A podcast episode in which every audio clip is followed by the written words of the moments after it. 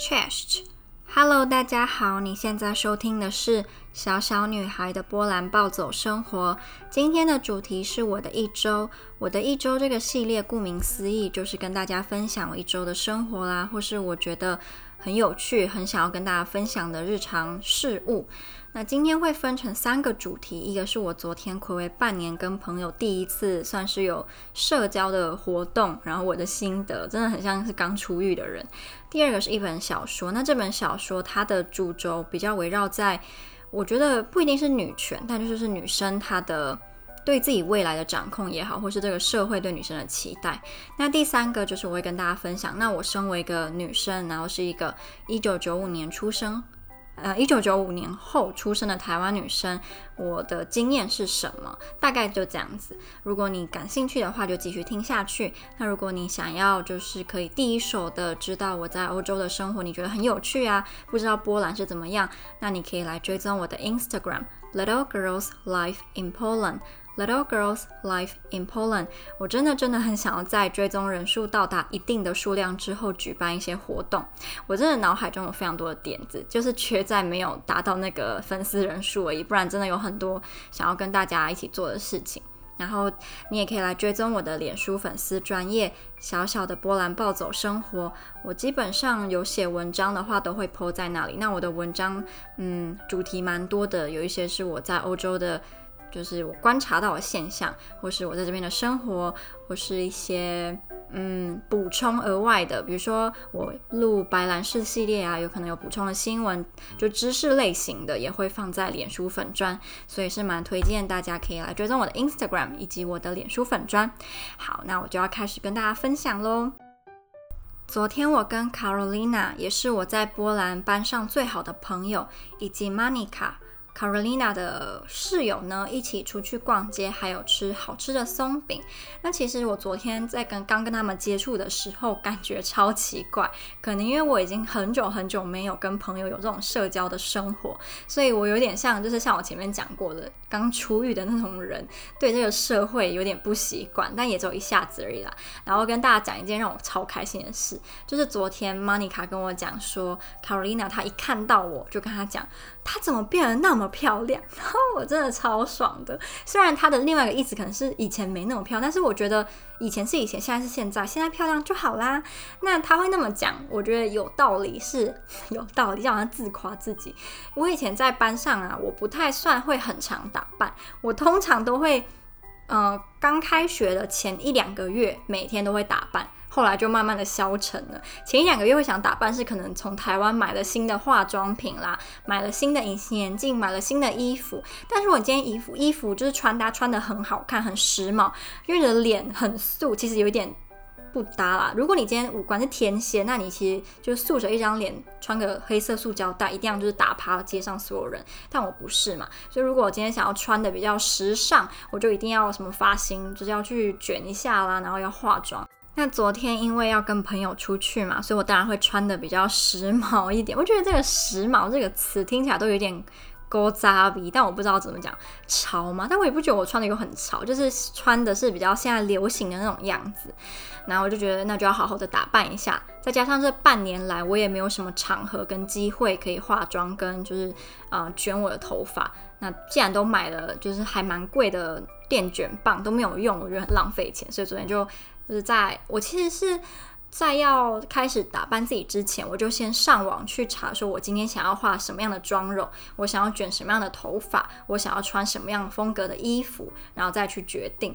因为嗯，之前可能那种随心所欲啦，然后随机的画，有时候成果都不是很好看。就你可能大概会知道说，诶，现在。就是最近的妆是流行什么地方要加重，什么地方要什么颜色，可是你自己又不是什么专业化妆师，所以你知道那个概念跟你实际做起来会是两回事。然后我昨天就在那个哔哩哔哩上面，就是中国他们的 YouTube 类似吧，然后去查说，诶，有什么妆这样？因为我是内双，我不是大双眼皮，我是内双，我的眼睛跟那个谁刘亦菲。还蛮像的，我们都是属于眼睛不是大大外双的那种人。然后我觉得内双虽然有内双的美，但在化妆上内双真的是超不方便，因为你有可能画个眼影，你眼睛一睁开，你的颜色全部都没了，都被眼皮吃掉。尤其是我有蒙古褶，蒙古褶就是你前面的眼睛是嗯被包起来的，而不是打开，很难形容，但。应该知道蒙古褶是什么吧？所以如果今天是内双，又是蒙古褶，就会更麻烦。等于是说，你的妆一定要画的超大范围，或是颜色很重，才会被看到。然后画眼，呃，眼线也一样。眼线如果画的太粗，你整个就是睁开眼睛又全部不见了。所以我觉得内双超麻烦。那我以前嗯不太懂那么多的时候，都会按照我喜欢的呃美妆 YouTuber 也好，或是中国的美妆 YouTuber 呃美妆。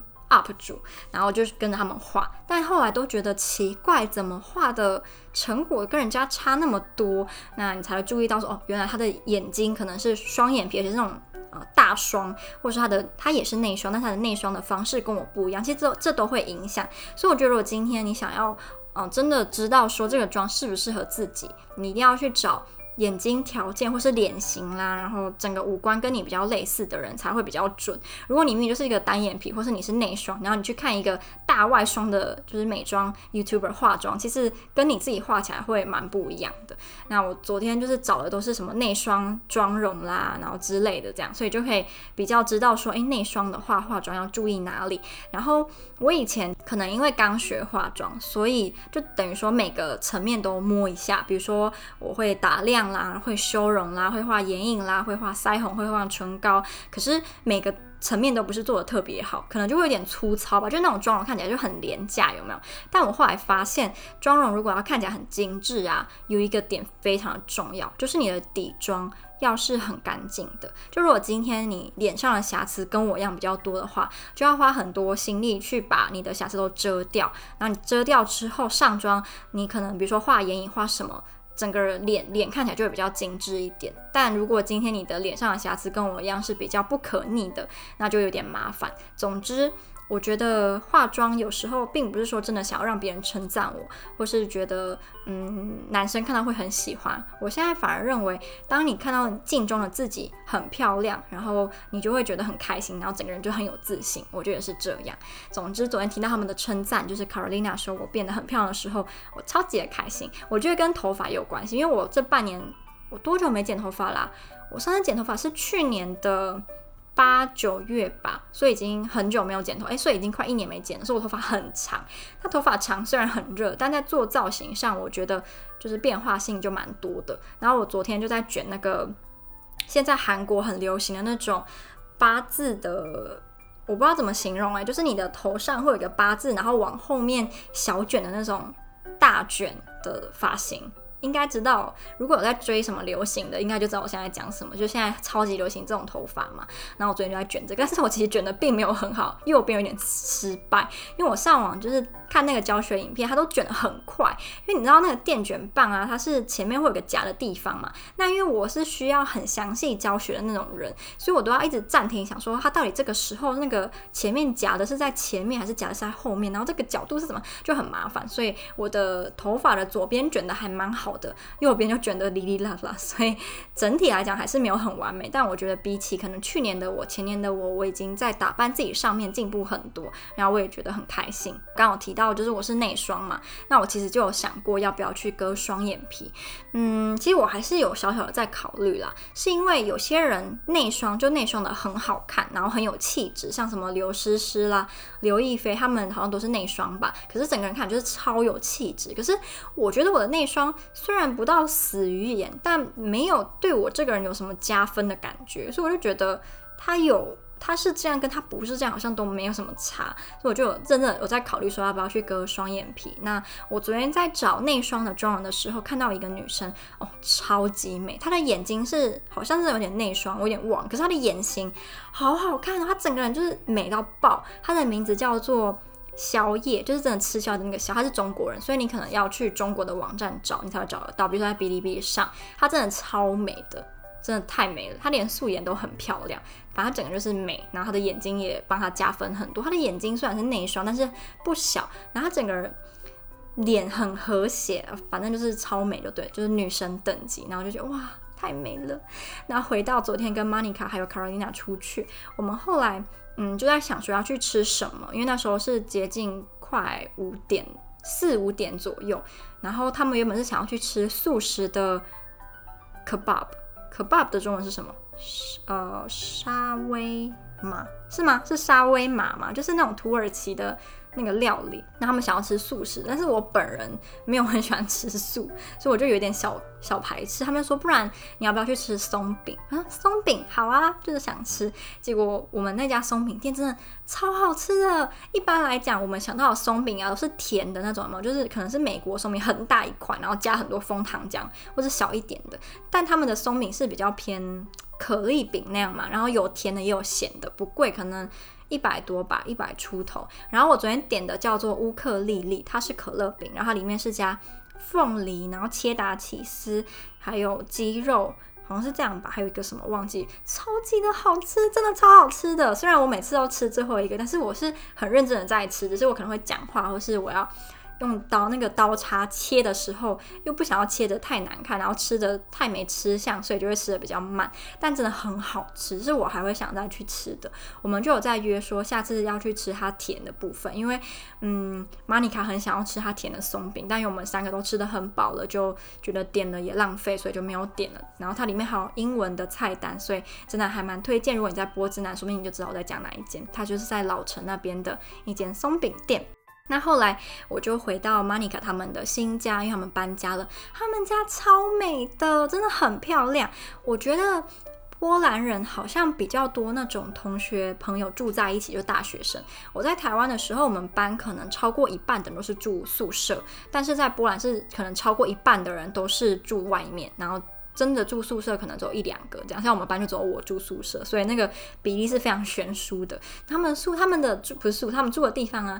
真的是 我好羡慕，真的好羡慕。就是它有一个很大的客厅，还有一个很大的阳台，然后跟一个很大的厨房跟餐桌，然后他们有三个房间跟两个浴室，我真的很羡慕诶，因为波兰的宿舍除了我一开始住的那个汉卡。在大二的时候住的那是最好的，其他都没有很好，就是勉勉强强，但跟他们比一定就没有那么好嘛。嗯，我也没有自己的空间，然后等跟室友都是坦诚相见，所以我就很羡慕有自己的房间。然后你可能是共用客厅啦，然后你出事情或是无聊的时候就可以出去跟你的朋友聊天。我觉得我真的还蛮羡慕的。我在波兰跟我感情比较好的波兰朋友，其实他们都是成双入对，然后基本上都住在一起，所以有的时候我当然会觉得还蛮寂寞的吧。就我以前在台湾读大学的时候，我也有一个就那个班上的好朋友嘛，我们是住在一起，然后很多比如说要去购物啦，然后想逛街啦，想干嘛干嘛，想看恐怖电影啊，我们都可以一起看。那我记得有一次。就是高雄的那个台风天，然后就有放台风假，结果宿舍就是很少人留下来，然后我们我那一寝只有我跟他，我们就相依为命，然后一起出去吃饭，一起去买东西什么的，觉得有一种革命情感吧。但我在波兰就完全是孤身寡人，都是一个人，就是住宿的话，我也没有一个可以跟我一起住三年的人啦，然后怎么样啊，就有时候真的会觉得很孤单，然后会想说。不知道现在如果再有一个这样子的好朋友会是什么感觉？就是我做什么都可以跟他一起，他做什么也跟我一起，然后我们可以一起一起就全部都一起这样。当然久了应该会觉得有点烦，但是因为我没有嘛，所以就还是会有点羡慕啦。好，总之我后来回到回到他们家，然后我们就一起参观了房间，他们的格局啦，然后让我在那边哇，好漂亮，好漂亮。然后我就给他们听一些我觉得他们会喜欢的台湾的音乐。其实说来好笑，我之前在台湾我是不怎么听中文歌的，我都听英文歌。结果我到波兰来，我反而都听中文歌，我就不太听就是英文歌，真的很有趣。然后。近几年，我觉得我的音乐品味也有蛮大的改变。我以前超讨厌饶舌，我绝对不会听饶舌，什么阿姆啦那些我都不喜欢。那可是那个 Linkin Park 联合公园的，我就觉得可以，因为它除了饶舌之外，也会有其他的旋律，所以我觉得比较顺耳一点。但那种整首歌都是饶舌，或是它整首歌就是很。那种嘻哈我就不爱，但我现在还蛮喜欢某一些特定的，就是饶舌，比如说像蛋堡的啊之类的，我就觉得很好听，所以我整个人音乐品味很不一样。那刚好可能波兰年轻人大部分也可以接受这种风格吧，所以我推荐很多台湾流行音乐，基本上是独立乐团的比较多啦，然后他们都很喜欢。所以我昨天就一首一首的放给他们听，然后他们觉得喜欢，我就传链接给他们，让他们创一个可能台湾的歌单什么的。我觉得每次听到他们跟我讲说，这首歌我好喜欢呢，我就会觉得很开心，就有一种。骄傲感就是，你看台湾也是有可以推销到国际的好音乐。然后后来我们就在看《想见你》的第一集。我最近如果有跟那种波兰朋友在一起啊，就会偷偷的推荐一下《想见你》，因为我真的觉得《想见你》是蛮适合给外国人看的，因为它里面有那种台南的一些风景美食啦，然后跟台湾学生就是校园生活，然后又有一点什么悬疑、什么爱情之类的，就我觉得它不是一个很单一主题的戏剧，所以就。嗯，我觉得可看性就蛮高的，然后再再加上许光汉似乎是那种东西方通吃呃通杀的男演员。我目前遇到的波兰女生都觉得许光汉就是帅到爆炸，我也觉得他超帅，但我没有觉得怎么到帅到爆炸。但我身边的很多女生都觉得哇，他真的是就是帅到炸掉这样。其实他们追的是韩团，他们也觉得就是许光汉很帅，所以我觉得许光汉真的。嗯，所以在波兰是会大红的哦。那想见你也让我这两个朋友还蛮喜欢，他们可能就会继续看下去。他们觉得这种有点悬疑、有点不太能够猜到会发生什么的剧情，他们觉得很喜欢。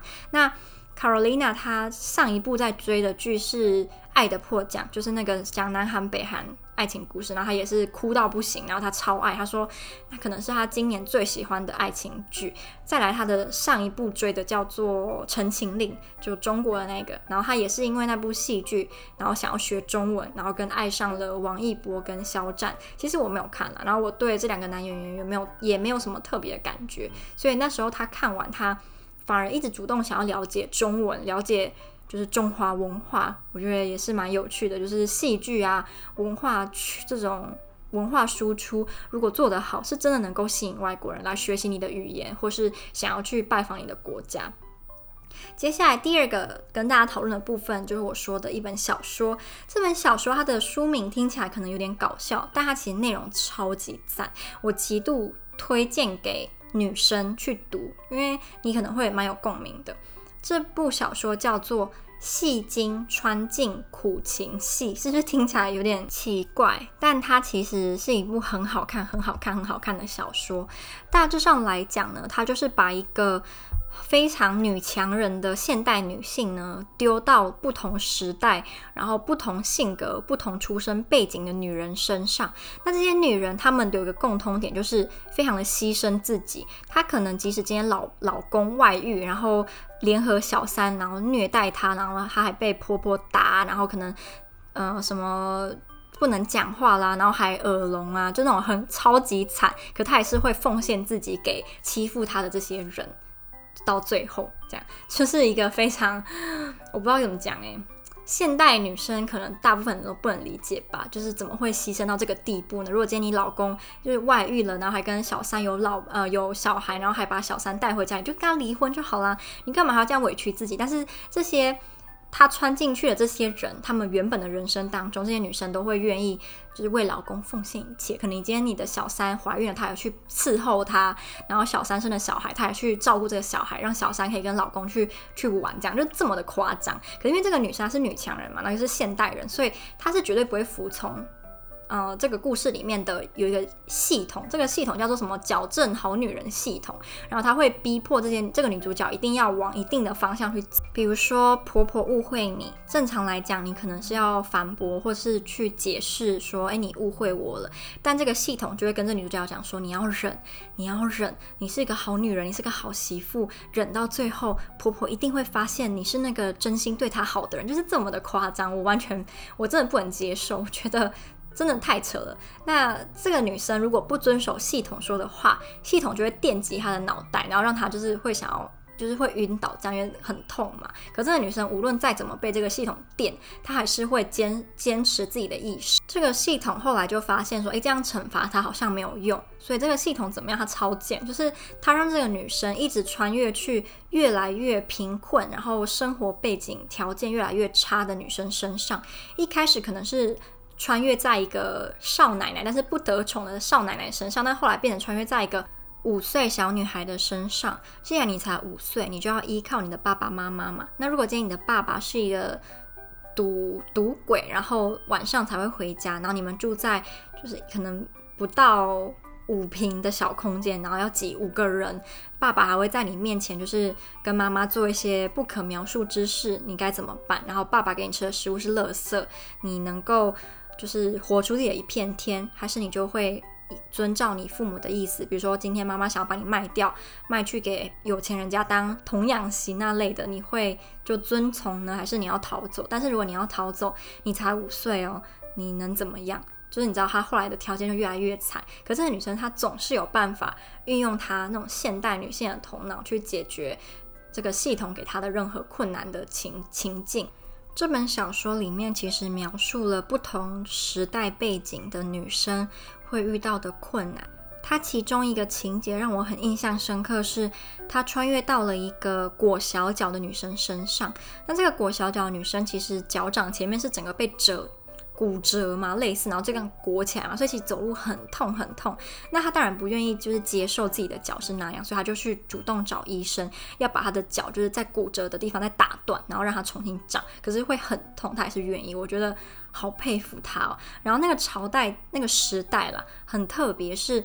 好像是民国初期吧，就有一些人已经开始会去国外读书，但是还有一些家庭是很勾诈的，就是还是会叫女儿，尤其是出身比较好的女儿，要裹小脚，以后才嫁的比较好。但这种比较好的家庭里面的男生，很多都是去美国读书啦，去英国读书，他们已经看不上裹小脚的女生了，所以这些裹小脚的女生就处在一个很两难的环境吧，就那个是在一个。变迁时代的背景正在变迁，然后人们的思想也正要往前跨一步的那个，他就卡在中所以其他的处境是很很困难的，我觉得蛮可怜的啦。那我也认为说，怎么会？为什么以前男生会觉得裹小脚的女生很有魅力呢？我印象中是有说什么，因为你的裹小脚的话，走路会。一摆一摆的，然后就会有那种扭腰摆臀的感觉，男生会认为很性感，可我觉得真的很变态。就你拆开那个裹脚布，你看到那个脚长那个样子，你还会觉得很性感吗？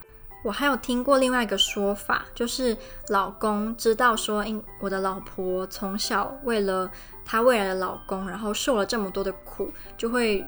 虚荣心受到满足，然后就会觉得说，我的老婆真的是太贤惠了，太棒了。总之，这个是一个很病态、很不健康的潮流，就在那个时候，所以我很开心。现在的女生，至少我们不需要再裹小脚了。这裹小脚真的。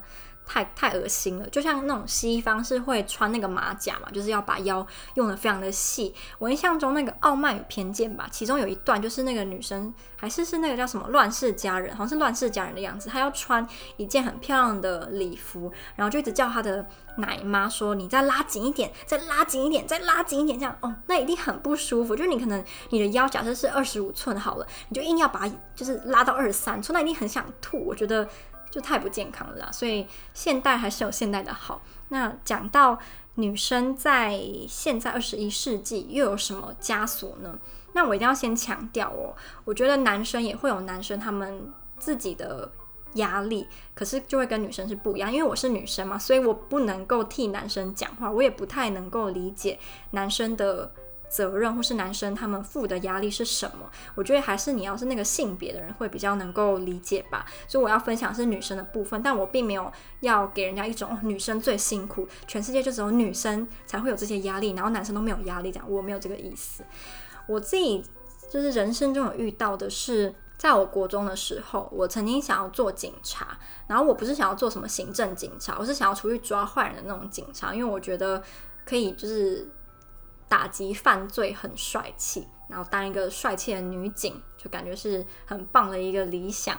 但那时候我的某一个亲戚跟我是还蛮亲，但我不要讲得太明白，跟我还蛮亲的一个亲戚，他就跟我说：“你是女生呢，就是不用做成这样子吧，女生就找一个行政的工作，然后就是老老实实的待在办公室里面。”这样就好了，男生才需要打拼事业呢。因为我弟弟嘛，说你看你弟弟以后就要打拼事业，但我不能够明白为什么只有男生才需要打拼事业。我是女生，我也想打拼事业，不行吗？我也想要闯出我自己的一片天，不行吗？为什么我就一定要做一份稳定然后无聊的办公室行政的工作，因为我是女生，我可能以后找个男人嫁了，我就不需要再工作了。就我觉得这种想法很荼毒女性，诶，就是你就告诉女生说，哦，你的工作没有太好也没关系，反正你找一个好一点的老公，你就不用再工作啦。你的老公就是你的一切，老公就是你的一片天，你的富贵就从老公这样。我觉得为什么要这样子？因为我其实觉得很多这种很传统的想法，其实残害的不只是女生。还有男生，如果每个女生都有这种哦，我的老公就是我的一切，然后我的老公的职业，我老公赚的钱就是我未来的依靠，怎么样？其实男生的压力也会很大，就等于说他们竞争就变成是竞争每个人的家产，每个人工作多好什么的。所以我觉得，呃，这种很传统的观念害的是两个性别的人，就不是只有女生，男生也会受影响。像我觉得台湾就。蛮重视，你知道什么钱呐、然后家产之类的。当然钱非常重要，我觉得没有钱真的不行。很多人说什么，呃，理想比较重要啦，梦想比较重要，没钱没关系。我自己到现在这个没有很年轻，但是也没有很老的年纪，我已经慢慢的体悟到，no，钱真的非常的重要。钱或许买不到百分之百的快乐，但钱可以帮你解决百分之九十的烦恼。所以我觉得钱真的是太重要了。那我意思是说。嗯，我之前在网上看过有人讲，觉得台湾的女生比欧洲的女生更注重钱，更注重财产，然后女生只看男生的钱，然后不看其他的。可是欧洲的女生就不会，欧洲女生就会愿意跟你同甘共苦。我听到快笑死，我把这个影片传给我东欧的男生朋友看，他说：“Hello，你们在讨论的是？”我们东欧的女生吗？感觉好像不太像呢，反而是有非常多的俄罗斯的女生是被认为很爱钱的，就他们宁愿是去挑一个可能八十岁，但是家产几亿，他也不要选一个可能二十五岁，然后赚个两万四月薪的这种男生。所以我觉得这种刻板印象也是蛮好笑的，就是很多台湾没有出过国的台湾人会对于欧洲人。抱有一种不切实际的幻想，你会觉得台湾女生都这样这样这样，欧洲女生都不会这样，欧洲女生都会很性感、很独立，然后不会要你的钱，然后每个人就是都很像仙女。我觉得你太天真了，你真的太天真了。然后台湾女生也有台湾女生的优点，只是可能因为你都待在台湾，所以你没有看过其他国家人到底是怎么样，就会有那种奇怪的幻想。而且并不是说他今天是个白皮肤、蓝眼睛、金色头发的人，他就比你高人一等。没有，很多时候我遇到的超多欧洲人，他们的品性跟平常的这种生活习惯让我大开眼界。我以前国高中也会对西方人有那种憧憬，觉得他们一定都很，你知道，很文明、很聪明，然后做事情很优雅。我太天真了，我遇到太多让我反而就是打破我以前对欧洲人所有的粉红泡泡，都是在波兰发生的。对了，我想要跟大家讲，就我之前不是有说我会在一个中国的交友软体上面分享一些我的心情，因为在那里基本上没有人认识我，所以我可以很畅所欲言，我可以想讲什么就讲什么，我也不用在意说有没有人听，就真的是超级做自己啦。那我就有在那边分享一个。有关这种男女部分的事情吧，就什么女生一定要嫁人啊之类的，就就遇到一个男生哦，他就跟我讲说，就是现在重男轻女呢很正常，谁不重男轻女呢？他说你什么，他就跟我讲，广东很多有钱人就找一个嫁了吧。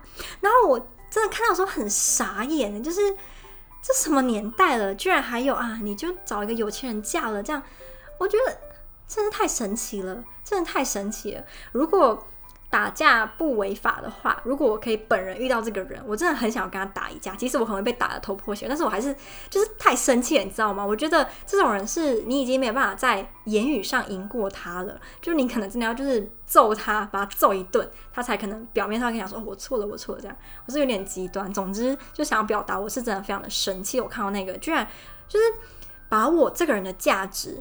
定在我能不能嫁给一个有钱人身上？诶，我觉得超级的侮辱人呢。就等于说，今天无论我在其他方面做得多好，无论我可能尝试着做自己的 podcast，我在波兰很努力读书，我学习到了很多不同层面的知识都不重要。只要今天我嫁给了一个好男人，我的人生就圆满了。我觉得就是我很讨厌这个想法，我只要想到我就一肚子火。我真的是太讨厌这种把女生的价值定在你嫁的人好不好上面了。不过。反过来讲，其实有一些男生，他可能也会觉得他今天娶了一个很漂亮的老婆，他不用很会读书，也不用很会做家事，只要长得很漂亮就好了。他也会觉得带出去很骄傲，就是大概就是那个意思吧。但我不想要就是当这种人，反正我也没有那么漂亮，所以我也不可能会当什么花瓶。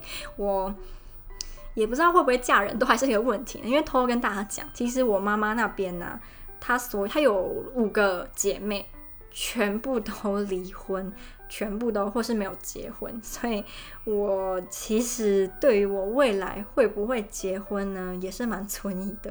不知道是不是一个家庭家庭的。传统，我不想讲诅咒，因为很难听，因为不一定一定要嫁人嘛。只是我说，居然五个姐妹加上我妈都是离婚，不然就是没有结婚，这个几率也太低了吧？怎么可以五个姐妹五个都离婚，或是五个都没有结婚呢？不觉得这个几率很低吗？这是我讲的奇特。如果他们一个人，但是过得很快乐，那也很好啊。干嘛一定要结婚？我是这个意思。所以，如果我们的家庭传统就是女生不会结婚，那我大概此生也是不会结婚了。有一个人，然后可能有一只猫、一只仓鼠、一只天竺鼠，我也可以过得很开心呢。好，那今天大概就跟大家分享到这里。不知道如果你跟我一样是女生，你有没有遇到其他让你非常生气有关性别歧视或是身为女生带来的困扰？如果是男生，你也可以跟我分享，你身为男生有哪一面是我们女生比较不会知道的困难跟责任？好，希望大家会喜欢，我们就下支一周日常再见喽，拜拜。